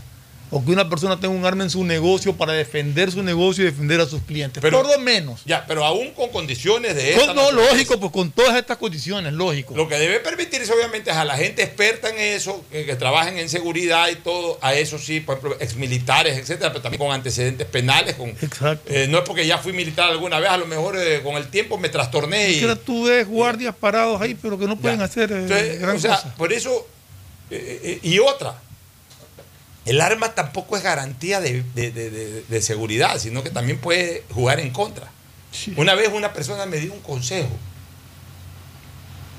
Yo en algún momento de mi vida, porque esto de la delincuencia siempre ha habido y todo, una vez una persona me dio un consejo, me dijo, oye Pocho, me dice, tú te has puesto a pensar en una cosa. ¿En qué le dije? Me dice, mira, ah, tú quieres un arma para enfrentar a los ladrones. Ah, ya. Sí. ¿eh? Ah, ya. ¿Tú eres, un, ¿Tú eres un hombre bueno o un hombre malo? No, yo creo que soy un hombre bueno. No trato de no hacerle daño a nadie. Ah. ¿Tú estás preparado para, ante una amenaza, pegarle de entrada un tiro a una persona y matarla? O sea, no dudar un segundo, No porque ese un segundo te lo pegan a ti. Ya, porque quiero decirte una cosa, el malandrín que al que vas a enfrentar, ese sí tiene alma dañada y ese sí no duda un segundo. Entonces, si tú dudas ese segundo, tú puedes hasta sacar el arma primero. Pero si te pones a ver, alto, eh, eh, el otro no dice alto ni nada, sino que el otro también saca el arma y te dispara. Y hasta ahí llegaste. O sea, todo eso, todo eso hay que reflexionarlo. Y, Alfonso, y también, y también hay que agregar una cosa que es muy importante. ¿Qué tipo de armas? Se una persona puede, puede, cargar, o sea, puede cargar con uno, que es un problema que está pasando aquí en los Estados Unidos. Que aquí en Estados Unidos, porque dentro de la Constitución está de que uno puede portar armas, y por eso es un derecho que nadie, o sea, que, que cuando lo quieren medio modificar, la gente sale a protestar. el problema es que te dice, puedes llevar un arma. Pero no te dice qué tipo de arma. una Entonces, ¿qué es lo que pasa? Que la gente aquí puede comprar metralletas, puede comprar esa- esa- esa- esas, esas pistolas, creo que se llaman las A47, que en un segundo te pueden matar como a 100 personas. Se- Yo de armas no conozco mucho. Se entiende Entonces, que, Cristina, se entiende que es un- una pistola o un revólver. Pero es que, es que, pero es que ahí No, está el que detalle, no es lo que se entienda, es lo que, tiene tendría- que estar Tendría que escrito. estar escrito, sí, tendría que ser claro. Porque Claro. donde, donde uno dice, ah, no, es que yo entiendo una pistola, ah, ya, pero yo entiendo que es un revólver, porque yo entiendo que yo necesito tener una 47, porque de delincuentes, pues en un segundo los acabo. Entonces, uno tiene que ser muy cuidadoso en el momento que se quiera eh, poner esto como una propuesta, decir qué tipo de ley, qué tipo de armas.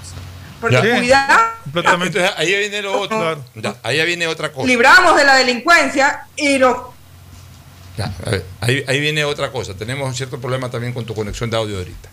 Ahí viene otro tema. Muy bien. Ya, vamos a permitir la tenencia de armas, el porte de armas, bajo ciertas condiciones estrictas. Uno. Dos. Lo otro, en la reforma, tendría que ir que el mal uso de la arma puede originar una pena mayor a ¿Ah, la que actualmente se da. El mal uso del arma. Porque mira, también tenemos que meter un poquito de miedo a los prepotentes que sí existen dentro de nuestra sociedad. Ya una vez que tengo la posibilidad, me dan un permiso para usar armas, ya en una discoteca saco un arma por... por, por- O no, me en pongo bravo con un un salonero, le saco un arma. un- en los carros, Eh, ah, un problema de Me tránsito, saco el un carro arma. saco un arma. O sea, porque hace algunos años eso ocurría. Cualquiera defecioso iba con una pistola, se metía a una discoteca y amenazaba a cualquiera con un arma. Un, un problema, sacabas el arma enseguida. O sea, aquí, desgraciadamente, existe mucha prepotencia. Y, y tengo que decirlo con absoluta crudeza. En sectores socioeconómicos medios altos y altos es donde a veces más prepotencia hay. Y con las actuales generaciones, con generaciones millennials, hablemos así, que, que han estado acostumbrados a que, eh, a, a que prácticamente cualquier cosa que pide se las den. Eh, eh, eh, la prepotencia y la falta de sensibilidad social es mayúscula. Por eso Entonces es- también tienen que saber, ok, no puedes usar armas, pero si llegases, llegases a, tener un permiso para portar armas, que solamente lo puedes usar para un caso de extrema emergencia vinculado a un, atentado delincuencial que puedas sufrir. Pero el día en que saques una pistola en una discoteca o se la saques a otro conductor de un vehículo o porque ha- hay una pequeña eh, riña eh, social, enseguida sacas la pistola y disparas al aire por disparar lo que sea, el mal uso de esa arma te va a originar una sanción penal incluso mayor a la que hoy, hoy está en la ley por usar armas. O sea, también hay que, también hay que, que de alguna u otra manera encarrilar a la gente, porque desgraciadamente nos vamos a los extremos, mi querido Fernando. Por eso era mi, mi- mi observación de que por lo menos se ha permitido el uso de armas en los hogares para defensa del hogar o en el negocio para defensa del negocio, por lo menos.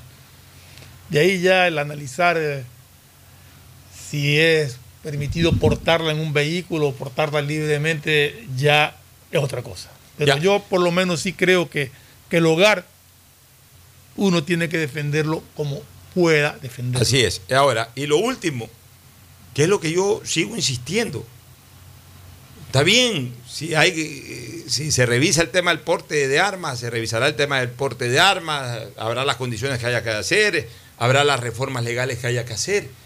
Eh, pero todo eso va de la mano con reformas legales, un tiempo, etcétera. Lo que no aguanta un minuto más de tardanza, y para eso no necesita reformar la ley ni nada, es que verdaderamente se monten grandes operativos policiales y militares, pero operativos de verdad. pero pues. es que yo no, sí- no, a, no a magos, Hay no advertencias o amenazas de operativos. Hay algo que dijo la, la Y no son alcaldesa, precisamente las batidas. completamente de, de acuerdo. Quiere ver la infantería en Marina, quiere ver el ejército en las calles. No se ve nada. Esto merece la ciudad de Guayaquil en el estado en que está. No se ve absolutamente nada y no se ven operativos que van más allá de las mal llamadas batidas que las, las odio con toda mi alma. Creen que porque ponen 40 militares y 30 policías en la avenida Quito ya y el resto de la ciudad está desguarnecida. Si esto no es cuestión de hacer batidas, esto es cuestión de rodear la ciudad con militares y policías por todos lados. Y a la primera que agarran un delincuente, meterlo con todo el rigor de la ley y luego darle un seguimiento judicial, incluso al procesamiento de carácter judicial que deban de tener esos delincuentes. Esto no es cuestión eh, de que el ciudadano se defienda por defenderse a su cuenta. Por eso el ciudadano paga IVA. Por eso el ciudadano paga impuesto a la renta, al que le corresponde pagar impuesto a la renta. Por eso el ciudadano tiene el derecho legítimo a recibir seguridad por parte del Estado. El Estado tiene la obligación de garantizarle la seguridad. Y aquí el Estado no nos garantiza nuestra seguridad ciudadana. Aquí hay policías que sí, que... Y, y por último, si ya no alcanza la policía o la policía no tiene mecanismos modernos o no tiene ideas nuevas, modernas para, para vencer a Lampa, lo que hemos pedido, asesoría internacional. Pues lo que necesitamos es que verdaderamente se active nuestra fuerza pública. Más importante que activar a nuestra ciudadanía, que a lo mejor en algún momento como parte complementaria pueda darse. Lo importante, y eso es, eso es ya, con decisión política, ya, con, con una decisión tajante de las autoridades competentes, es de que se active nuestra seguridad ciudadana, nuestra fuerza pública, para que nos garantice la seguridad ciudadana. Pero mientras eso no ocurra, ¿de qué, de qué nos vale que la gente, porque no todo el mundo va a andar armado? ¿De qué nos vale lo otro? Si igual la mayoría de la ciudadanía va a andar desarmada y los problemas no se van a resolver. Es mi punto de vista al respecto. Bueno, nos vamos para el segmento deportivo para hablar algo de la selección. Gracias, Cristina. Nos vamos a una recomendación comercial y volvemos. Auspicia este programa. Aceites y lubricantes Gulf, el aceite de mayor tecnología en el mercado. Acaricia el motor de tu vehículo para que funcione como un verdadero Fórmula 1 con aceites y lubricantes Gulf. ¿Quieres estudiar, tener flexibilidad horaria y escoger tu futuro? En la Universidad Católica Santiago de Guayaquil trabajamos para el progreso en educación, ofreciendo cada día la mejor calidad y para ello estamos a un clic de distancia. Escoge la carrera de tu vocación. Puede ser marketing, administración de empresas, emprendimiento e innovación social, turismo, contabilidad y auditoría, trabajo social y también derecho. Consulta en nuestra página web mayor información y esquemas de admisión. Universidad Católica Santiago de Guayaquil, formando siempre líderes. Solo en Claro se duplican tus gigas en la noche por 7 días. Recibes 4 gigas con el nuevo paquete prepago de 4 dólares. No lo pienses más. 7 días, 4 gigas por 4 dólares. Actívalo en mi Claro APP o en un punto claro. La Municipalidad de Guayaquil y EMAPAC trabajan juntos por una nueva ciudad. Recuerda nuestros canales de atención, hasta donde puedes acudir para solicitar la atención de novedades en los servicios de agua, saneamiento y facturación. Llama al 1-800-003-003, 1-800-003-003 o al WhatsApp 098 74 72 917 098 74 72 917 de lunes a domingo y desde las 8 y 30 hasta las 17 horas. Municipio de Guayaquil y Emapac, trabajando juntos por una nueva ciudad. Para ser el banco en el que estás primero tú, debíamos empezar por nosotros, nuestro equipo. Gracias a ellos, hoy somos el mejor lugar para trabajar en Ecuador y el tercer mejor lugar para trabajar en Latinoamérica. Banco Guayaquil, primero tú. Con móvil postpago CNT tienes redes sociales, música, videollamadas y herramientas de Google Libres para hacer todo lo que quieras. ¿Puedo crearle perfiles en todas las redes sociales a mi gata? ¡Puedes! ¿Puedo usar Google Maps mientras escucho Spotify sin parar? ¡Sí! ¡Puedes! Con móvil postpago CNT de 33 GB por solo 21,90 al mes, no pares de compartir. Con más beneficios, puedes con todo. Cámbiate a CNT. Estamos en la hora del pocho. En la hora del pocho presentamos Deportes, Deportes. Muy bien, eh, muy bien, retornamos acá a la hora del pocho, a la hora del pocho en el segmento deportivo, este, con Agustín Filomentor Guevara Morillo, esa voz incomparable e inconfundible. Y Muchas la gracias. derrota de Ecuador. Bueno, ahí tienen, ¿no? Pero primero pollos a la brasa Barcelona, que lo degustamos este fin de semana y muy bien en las fiestas de Guayaquil. En cinco lugares, pollos a la brasa Barcelona y el pocho veía, me dijeron que va a ir un día de estos. pero- Cualquier rato, Aquí, cualquier en rato. ¿Qué pasó con presente. Ecuador ayer? ¿Qué pasó con Ramírez? Oye, nos, hacía acordar la historia del Ramírez de antes, de Ramírez de Lo ahora. puse ayer en Twitter. Y, y Domínguez estaba para tapar, estaba para tapar, Ortiz no estaba lesionado. No. Y, los, y un equipo que no tiene marcapuntas, ¿no? Porque se- por las puntas se los pasean. ¿Qué pasó allí, lamentablemente? Pone dos jugadores ahí que supuestamente son marcadores de punta, pero no cumplen la función. Y luego, pues, yo le hubiera puesto a Michael Estrada también de entrada, igual con en el Valencia, como correspondía. ¿no? Pero eh, el equipo de Venezuela tiene definitivamente su mérito. Venezuela, pues tratar de.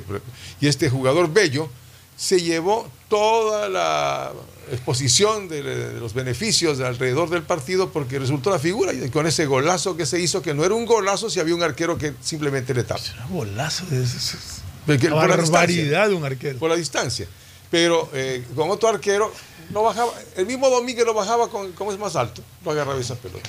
Cualquier arquero de- podía tener esa pelota. O sea, Pero ahí ya, tiene, ya no bueno, quiero ni, ni to- era ni la hablar fecha- de ese la fecha- tema esa porque fue la la verdad es fecha que me, cinco me amargo, me vuelvo a amargar. La fecha 5. Mira, más bien, más bien yo, quiero ir a la. quería rescatar de, De- de lo que vi ayer eh, el excelente juego de Argentina. Ayer Ah, Argentina no, me Argentina, impresionó. clase. Me impresionó. Faltó goles, ¿no? Porque, por ejemplo. eh, Fallaron como cuatro goles. Claro, eh, Di María se comió un par de goles también. que prácticamente Eh, el mismo Lautaro Martínez antes de hacer su gol también se había comido unos goles y todo, pero así todo ganarle Fue increíble, ¿no? 3-0 a, a Uruguay. Y lo penoso Porque que. no es que eh, jugó con un equipo, de, jugó con Uruguay. Uruguay. Y el equipo, el, el profe Tavares, yo creo que con esto termina ya su tarea también. Tiene que darle paso a. No, terminará con el destino de Uruguay Claro, en esta eliminatoria. Si. Uruguay llega al Mundial, seguirá, Seguirá siendo técnico del Mundial, Mundial. Y si ya queda eliminado Sí. del, del Mundial, pues ahí Tendrá también acaba su tarea. recambio, Mira, yo quiero, yo quiero mostrar esa tabla de proyección que para mí es la que verdaderamente nos guía en el camino, porque la otra es tabla puntual En eh, eh, en, un- en un, en un eh, momento, en una jornada estás cuarto, en otra estás tercero, en otra estás séptimo. En esa tabla de proyección que tú haces, Pocho, tú tenías la posibilidad de estos tres puntos ayer para Pero supuesto. Gente Ahora, con 18. Mira, mira, la tabla de 19. proyección que yo siempre hago es los puntos ganados afuera menos los puntos perdidos en casa. Y digo que para pelear el cuarto cupo, por lo menos hay que terminar en cero. Es decir, completar 27 puntos, que es el equivalente a ganar el 100% de tus partidos en casa.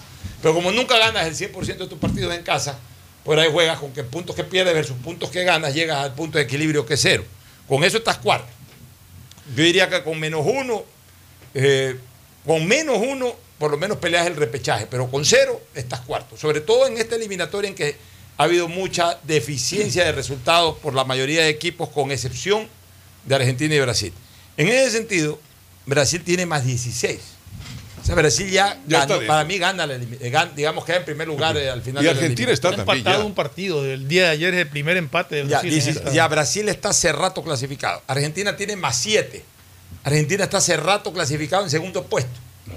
Y difícil que quede en primero, yo creo que en segundo. La pelea es entre los tres. En tercer lugar y en cuarto están Uruguay y Ecuador con menos 2.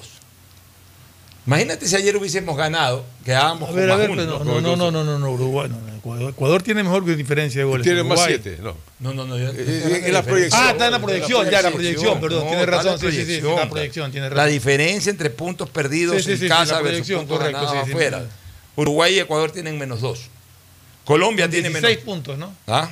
Con 16 No importa el puntos. puntaje, No, no, no, olvídate pero- ahorita el puntaje, porque estamos viendo la tabla de proyección. Uruguay y Ecuador tienen menos 2. Colombia tiene menos 3. Perú tiene menos 4. Chile tiene menos 5. Es Perú y Chile. Paraguay no, tiene menos 5. Bolivia tiene menos 6. Y Venezuela tiene menos 7. Menos 10. Mira que, mira que el orden, incluso, déjame ver, eh, debe estar aquí la tabla de posiciones. La Es más o menos en la misma, sino que Mira que, mira que la tabla, la tabla. la tabla de posiciones está Brasil, Argentina, Ecuador, Uruguay, Colombia. Ya no Por ese orden van. Ya no ponen en los periódicos la tabla de posiciones, no sé por Vamos qué. a ver. Sí, primero está Brasil, Sí, segundo pero está más o menos es el mismo, más sí, o menos es el mismo orden. Al menos hasta, el, hasta el cuarto quinto está en el mismo orden. Por lo menos. Ya, no importa eh, si a lo mejor estamos con el mismo puntaje, pero, pero en ese orden. O sea, la tabla de proyección es la que te va ordenando el camino. Es lo que, entonces, ¿qué es lo que a nosotros nos hace falta bajo esta tabla de proyección? Por eso es que eso es lo importante de la tabla de proyección. Porque la tabla de proyección lo que te dice es qué es lo que necesitas hacer para, para clasificar. Aquí está la. A ver, déjame ver la tabla. A ver, en la tabla yo tengo acá, en la tabla de proyección tengo primero a Brasil, allá como está está. Brasil, Segundo tengo a Argentina, allá como está. Argentina, Tercero tengo Uruguay, allá como Ecuador, está. Cuarto tengo Ecuador, ¿cómo está allá? Uruguay. Ya, pero que con el mismo puntaje. El mismo puntaje, pero Ya, Ecuador por eso, la diferencia de goles, pero, pero eh, acá, o sea, como Tabla de acá no de posiciones, manera, puntaje, pude sí. haber puesto primero, ya, o sea, es exactamente igual los cuatro primeros. En quinto lugar tengo aquí a Colombia. Colombia. En sexto lugar tengo aquí a Perú. Paraguay. Ya, en séptimo lugar tengo aquí a Chile. Perú. En octavo lugar tengo a Paraguay. Chile. Ya, en noveno y décimo a Bolivia y Venezuela. Bolivia y Venezuela. Ya, en la tabla de proyección apenas hay una variante de Perú, Chile y Paraguay. Eh, es, es lo único que varía porque el- Perú tiene menos 4 y Chile menos 5 y menos 5, pero va, va más o menos todo en el mismo camino. ¿Qué es lo que necesita Ecuador? Ecuador necesita eh, salir de este déficit de menos 2. ¿Esto qué quiere decir, Fernando? Analiza esto. Esto quiere decir de que nosotros necesitamos puntuar por lo menos dos puntos en el extranjero. ¿Qué sería con Perú? No sé con quién. Yo ya no puedo decir, sería con Perú. No sé con quién. Tenemos. ¿Y, y cuántos partidos nos quedan en el extranjero? Tres. Tres y tres. Tres, no sé. Tres de afuera y tres adentro. Ya. Con los tres adentro son O sea, puntos. quiere decir que tenemos que ganar uno de esos tres, que es Perú, Chile, Chile y Paraguay. y Paraguay. Ya. O tenemos que ganar uno de esos tres, o empatar en dos de esos tres. Ah, y Colombia, cuatro, porque tenemos el partido con Claro, Colombia. falta Eh, todavía. Son cuatro Es partidos este, afuera. claro, sí. O sea, de los cuatro partidos, o ganamos uno, o tenemos que empatar en dos de esos cuatro partidos. Ya. Eso, ojo, eso suponiendo que le vamos a ganar a Argentina y a Brasil, porque a Venezuela damos por entendido que debemos ganarle en Quito, en Guayaquil, o en donde se juegue. Ya, a Brasil y Argentina, que sí se va a jugar en Quito, debemos de ganarle para, para no crear más déficit. Porque si nos vamos a la práctica, solamente una vez se le pudo ganar en eliminatorias a, los dos al mismo tiempo en la misma eliminatoria, que fue en la del 2006, que se le ganó a Argentina 2 a 0 con goles de Cristian Lara y no me acuerdo el otro. Eh, Cristian Lara hizo un golazo, me acuerdo, y el Team Delgado. Y después eh, se le ganó a Brasil 1 a 0 con gol de Edison Méndez en la misma eliminatoria. Fueron las eh, ha sido la única ocasión que se le ha ganado a los dos. Siempre o se le ha ganado al uno o al otro. O a veces no se le ha ganado a ninguno de los dos de local. En la última eliminatoria perdimos con los dos, con Argentina y con Brasil. En la eliminatoria a, a Sudáfrica 2000, a, a- a- ¿cómo es? A, este mundial que se jugó ahora último, a, a Rusia 2018. Ya está con En el 2014, en el 2014 no pudimos le ganamos a, a ver, eh, para el Mundial del 2010 le ganamos a Argentina, pues no le pudimos ganar a Brasil. En la eliminatoria del 2014, ¿cómo quedamos con Brasil? Me parece que empatamos con Argentina 1 a 1, cuando Macherano fue pegándole un patazo a alguien cuando lo estaban sacando en el carrito. Eh, empatamos con Argentina y me parece que también empatamos con Brasil, tampoco le pudimos ganar a Brasil. O sea, no es fácil ganarle en una misma eliminatoria a Brasil y Argentina. Digamos que le ganamos a los dos. Ganándole a los dos, necesitamos por lo menos dos empates o ganar un partido afuera, o dos empates. Y si no le ganamos a los dos, digamos que le ganamos a uno, que es bastante, y empatamos con el otro, que es bastante, ya vamos a tener dos puntos más de déficit. O sea que quiere decir que para nosotros estar relativamente tranquilo y pelearla, tenemos que de los cuatro partidos que faltan, sacar por lo menos cuatro puntos afuera. Pero lo que pasa es que todos están en la misma situación. Ya, está bien, No es que hay eh, que estemos bien, pero que un equipo tenga eh, mayores posibilidades. Todos, están Todos estamos en la misma posición, Entonces, sí, ahí sí entra pero- a jugar algo que, que a muchos no les gusta, pero que juega. Y es la diferencia de goles. Y en ese sentido, Por suerte, Ecuador, Ecuador tiene siete y Ya. Uruguay y Colombia tienen cero. Fernando. Va a depender de cómo nos vaya con este partido Colombia, con que Colombia. es que va con la sangre en el ojo, porque Claro. esos, esos siete goles que tiene Ecuador en gran parte son por la goleada que Ya, le puso sí, Colombia. Fernando, Sí, podemos Colombia. tener un buen gol de diferencia, pero es que esto yo no lo veo que se vaya a definir por gol de diferencia. No ¿Por sé. qué? Porque yo, escúchame, porque nosotros necesitamos que Ecuador, mira, como tú dices, estamos más o menos iguales. Pero Ecuador tiene que demostrar que el visitante es capaz de puntuar. Ah, no, de acuerdo. Hasta ahorita no hemos, más allá del triunfo en Bolivia, no le hemos podido ganar a, A nadie, nadie. ni empatar siquiera. A nadie. Ya, Por eso ese partido es clave. ya próximo. necesitamos demostrar que afuera, porque si nosotros no sacamos puntos afuera, o si sacamos un puntito por ahí, tú ten la seguridad que Colombia en cualquier momento gana afuera. Es Entonces que- ese menos tres lo convierte en es cero. que ese, ese, ese, Eh, no- no- ese no dudes que Uruguay en que tú momento hablas, gane afuera y el ese, menos dos lo haga ese cero, puntito pues. que tú hablas debe de ser en la próxima fecha, contra Colombia. Bueno, y lo clave- a Colombia. Lo clave es ser tercero Acordémonos que Uruguay juega con Brasil en Brasil, o sea que no es... ¿Y por qué es clave con Colombia? Porque si nosotros le sacamos el puntito a Claro. Colombia, en esta tabla que yo Subimos hago, de menos bajan. dos pasamos a menos uno, y, Colombia de menos tres Eh, pasa a menos cinco. Exacto. Yo te digo, ese puntito es ahí. Por eso el empate de conseguirlo, y bueno, no quiero eh, comenzar a malpensar, porque es otra época, En alguna ocasión yo estuve en Barranquilla, pues estuve en Barranquilla con una invitación y la transmisión y tal.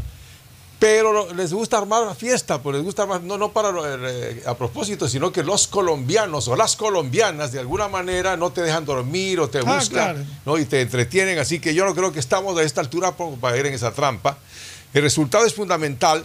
Tercero o cuarto puesto, porque nos alcance el repechaje de pronto ya como una solución final. No sé. Bueno, vámonos a una pausa y retornamos un poquito más de análisis antes del cierre. El siguiente es un espacio publicitario apto para todo público.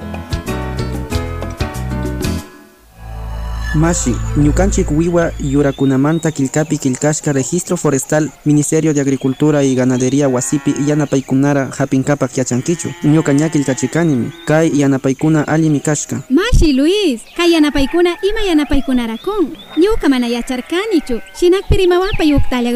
Registro Forestal Kilkapi Churashka Alpakunara Manapiwa Sikusha Apisha Wahlichinunkachu Shinallara Chay Wiwashka Yurakunara Kilkapi Churashkara Registro Forestal Nishka Wasipi Ashka Yanapaikunara Mikununka. Ima Yanapaita Kununka. Ama Piwa Salpakunara Kishuytukunkaj. Shuwaytukunkaj Shinallara Kampa Alpakunapi Tarpusha Katinka Kulkikunara Bankulkunapi Mañachisha Kampa Tarpuykunara Stawan Mirachinka Shinallara Ingenieroskuna Kai Tarpushka Alpakunapi Rikusha Yanapasha Katinunkaminin Ali mirikurincha yanapaykuna, ima shinalpakunara kuiranamanta, kulkikunara mañachinamanta, ari ari munanimi. Ñuka rimani, uktalla wiwa yurakunara kilkapi kilkasha kachapay. Washa yanapaykunara Ministerio de Agricultura y Ganadería kunkami. Ari Mashi Luis, kunallarami kilkachisha kachasha, pagrachu kan rimashkamanda. Yura wiwakunara kilkapi kilkachinkak, registro forestal nishkaman. Uktallari, chayka Ministerio de Agricultura y Ganadería wasipimitian kanka usashka llaktay. Leiri mashkata paktachi, kairima iwankurishka, pro Amazonía, Ministerio de Agricultura y Ganadería, Shinallara Penut, Yanapaywanmi kankunaman chaskichinchi. Ima shubiweikunara charishpa, página web nishkapi ikui, www.agricultura.gov.es. Solo CNT te da 3x1 todos los días. Sí, todos los días. Recarga desde 3 dólares y triplica tus ganas de compartir. Más información en cnt.com.es. ¿Un iPhone nuevo? Claro que yes. ¿Más gigas en tu plan? Claro que yes. Solo en Claro aprovecha y lleva tu nuevo iPhone 12 o 12 mini con descuento que viene con 30 gigas gratis para tu plan. Cómpralos en los centros de atención a clientes o en claro.com.es. Con Claro, tú puedes más. Revisa más información, condiciones y vigencia de la promoción en claro.com.es. Oye, papi, ¿cómo era esta casa cuando eras niño? Uf, era muy diferente. Por ejemplo, este baño no existía. Antes teníamos letrinas y no pasaba agua por una tubería como esta.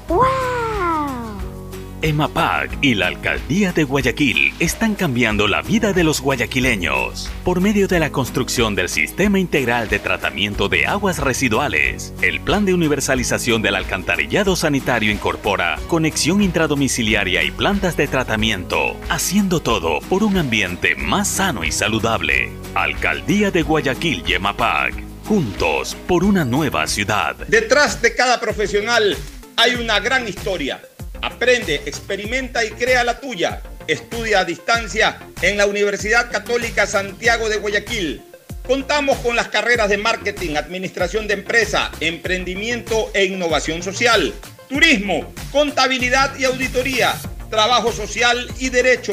Sistema de Educación a Distancia de la Universidad Católica Santiago de Guayaquil, formando líderes siempre. Con móvil postpago CNT tienes redes sociales, música, videollamadas y herramientas de Google Libres para hacer todo lo que quieras. ¿Puedo crearle perfiles en todas las redes sociales a mi gata? ¡Puedes! ¿Puedo usar Google Maps mientras escucho Spotify sin parar? ¡Sí! ¡Puedes! Con móvil postpago CNT de 33 GB por solo 21,90 al mes no pares de compartir. Con más beneficios, puedes con todo. Cámbiate a CNT. Mira, mami, me quedó limpiecito el plato. Te quedó impecable, mi amor. Pero no desperdices agua. Cierra la llave, por favor. Bueno, mami. Mira que antes no teníamos agua en las llaves, mucho menos cañerías. Si queríamos agua, teníamos que comprar el tanquero, pero no era potable. Por eso hay que cuidarla. La alcaldía de Guayaquil y Emapac están transformando nuestra ciudad. Estamos construyendo obras hidrosanitarias para el progreso y bienestar de los habitantes. Hoy avanzamos al cumplimiento del objetivo de desarrollo sobre la expansión y acceso al agua potable y alcantarillado. Alcaldía de Guayaquil y Emapac. Juntos por una nueva ciudad. Eres más ambicioso, eres de los que quieren ganar más. Entonces tú eres una persona súper, un ganador en potencia. Recuerda que la inversión de tu vida está en tu bolsillo. Dos dólares y gana medio millón de dólares. La fórmula Super Loto, dos dólares, medio millón de dólares. Para ti solito. Y un nuevo premio en tu boleto. Nos vemos, F. Un sueldo mensual por un año de 1.500 dólares. Super Loto, tu mejor inversión para ti solito. Hashtag harto billete. Hashtag nos vemos jefe. Hashtag no más camello. Hashtag para ti solito. Tu chip CNT es el único que te da 2x1 en tus recargas por un año para hacer todo lo que quieras. ¿Puedo hacer más retos en TikTok? Puedes. ¿Puedo convertirme en youtuber? Puedes. ¿Puedo contarte toda mi vida por historias de Instagram? Sí, puedes. Compra tu chip CNT por solo 5,60 y no pares de compartir. Con 2x1 en todas tus recargas por un año, puedes con todo. Cámbiate a CNT. En Banco Guayaquil, para ser el banco en el que estás primero tú, debíamos empezar primero por nosotros, nuestro equipo, cuidando, respetando y valorando el talento de todas y todos. Y gracias a ellos, hoy somos el mejor lugar para trabajar en Ecuador y el tercer mejor lugar para trabajar en Latinoamérica. Banco Guayaquil, primero tú. Hay sonidos que es mejor nunca tener que escuchar. Porque cada motor es diferente.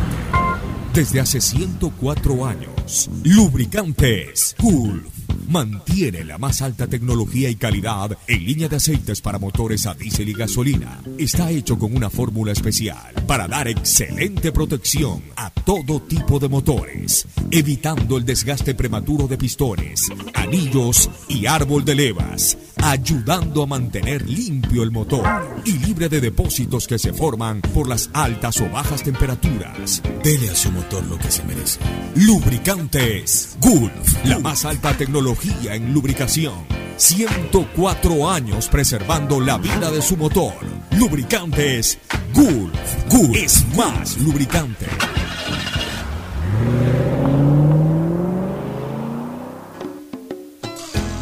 Fin del espacio publicitario. Usted está escuchando un programa de opinión, categoría O, apto para todo público. Bueno, y más bien eh, algunos resultados de ayer eh, parcialmente terminaron ayudando una vez más a Ecuador. Yo diría que todos Uruguay, jugaron para. Ecuador menos Ecuador. Sí, pero a ver, este, en el primer partido Bolivia jugó para Ecuador, Bolivia terminó de frenar a Perú. Exacto. Ya, nosotros no jugamos Chile- para nosotros. nosotros no jugamos Chile le frenó a Paraguay también. Este. Brasil, Chile, como sea, Chile lo fue frenando a Paraguay, que de todas maneras Paraguay molesta más que Chile ahora. Brasil, Eh, no. eh, sí, pero Colombia-Brasil yo sí quería que gane Brasil. Yo también estoy de acuerdo, que, pero tampoco. Eh, pues, te digo, es el único resultado pero- que no nos ayuda. pero- y Argentina-Uruguay nos nos recontrayudó. pues. Son los cinco equipos que están arriba y los cinco que están abajo. O Porque sea, creo que los cinco gracias a eso que todavía tenemos cierta expectativa. pues. Claro. Gracias a eso. Porque si no tuviéramos ahorita el 100%, era claro. O sea que no piense el señor Alfaro que estamos terceros gracias a sus grandes virtudes como entrenador. Lo de ayer fue un acto de irresponsabilidad del señor. Alfaro. Y ya que se dejen con este cuento de que tenemos un equipo joven que para la próxima eliminatoria, no señor Alfaro, lo queremos para esta eliminatoria. Y gracias a los malos resultados de los otros equipos todavía tenemos vida en esta eliminatoria. Y no queremos renunciar a la vida en esta eliminatoria por sus necesidades o por sus compromisos. Pero es que, ¿Quién le es asesora? que las eliminatorias te clasifican a un mundial. Nosotros no queremos tener esperanzas para después de tres mundiales irnos. No, no, queremos ya. Y, y Ecuador quiere este mundial y ha tenido con qué.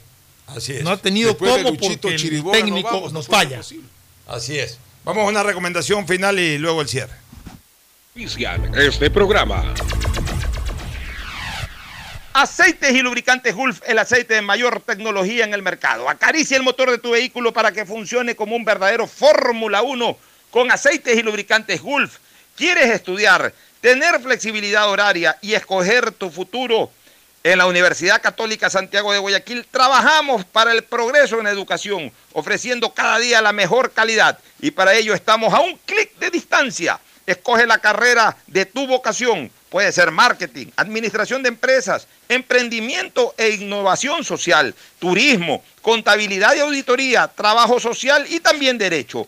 Consulta en nuestra página web mayor información y esquemas de admisión. Universidad Católica Santiago de Guayaquil, formando siempre líderes. Solo en Claro se duplican tus gigas en la noche por 7 días. Recibes 4 gigas con el nuevo paquete prepago de 4 dólares. No lo pienses más. 7 días, 4 gigas por 4 dólares. Actívalo en mi Claro APP o en un punto claro. La Municipalidad de Guayaquil y EMAPAC trabajan juntos por una nueva ciudad.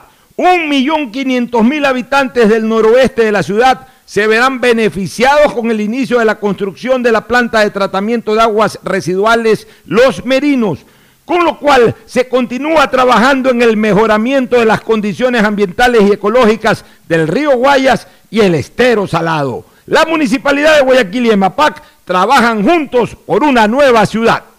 Para ser el banco en el que estás primero tú, debíamos empezar por nosotros, nuestro equipo. Gracias a ellos, hoy somos el mejor lugar para trabajar en Ecuador y el tercer mejor lugar para trabajar en Latinoamérica. Banco Guayaquil, primero tú. Solo CNT te da 3x1 todos los días. Sí, todos los días. Recarga desde 3 dólares y triplica tus ganas de compartir. Más información en cnt.com.es. Estamos en la hora del pocho. Gracias por su sintonía. Este programa fue auspiciado por Aceites y Lubricantes Gulf, el aceite de mayor tecnología en el mercado. Universidad Católica Santiago de Guayaquil y su plan de educación a distancia, formando siempre líderes. Claro y su nueva promoción, duplica tus gigas en la noche por 7 días. Recibe 4 gigas con el nuevo paquete prepago de 4 dólares. No lo pienses más. 7 días, 4 gigas por 4 dólares. Actívalo en mi Claro app o en Punto Claro. La Municipalidad de Guayaquil y EMAPAC trabajan juntos por una nueva ciudad. 3.205 habitantes de las comunas Río Hondo, Campo Alegre, Estero de Boca, Cauchiche, Bellavista, Subida Alta, Puná Vieja de la isla Puná se verán beneficiados próximamente con la construcción de redes de agua potable, obra que mejorará la calidad de vida con un servicio continuo y de calidad. Banco Guayaquil, hoy el mejor lugar para trabajar en Ecuador y el tercer mejor lugar para trabajar en Latinoamérica. Banco Guayaquil, primero tú.